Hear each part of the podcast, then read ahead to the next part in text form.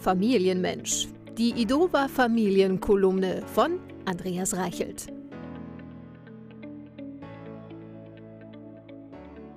Quiek, quiek, quiek. Seit einer Stunde versuche ich in der Hängematte fläzend die erste Seite eines neuen Romans zu lesen. Doch das Geräusch der Tochter, die genauso lange auf der schlecht geölten Schaukel sitzt, lässt keinen klaren Gedanken zu. Wie kann man sich nur so lange hin und her bewegen? Einfache Spielsachen sind wohl nach wie vor das beste Mittel zur infantilen Zerstreuung.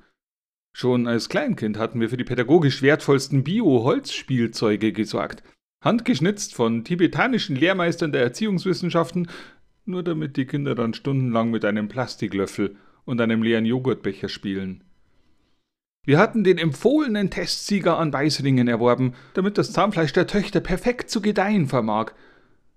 Die haben es allerdings vorgezogen, am Tischbein zu nagen.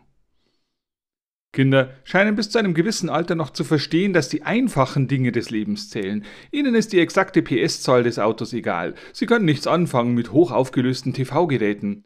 Die Biene Meier aus den 70er Jahren tut es völlig. Die Erinnerung an die eigene Kindheit wird wach. Stundenlang konnten wir uns mit Pac-Man am Atari vergnügen. Klar, so ein Plastikroboter, den man zu einem Auto umbauen konnte, war auch toll.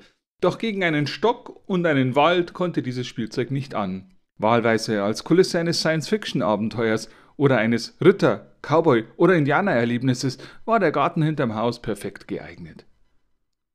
Die plötzliche Stille reißt mich aus den Gedanken.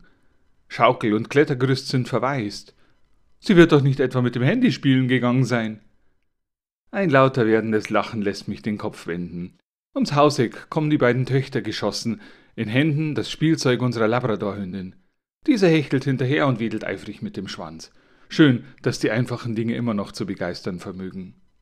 Mich hält der Roman nun auch nicht mehr in der Hängematte, jetzt, wo die Schaukel endlich frei ist. Quiek, quiek, quiek.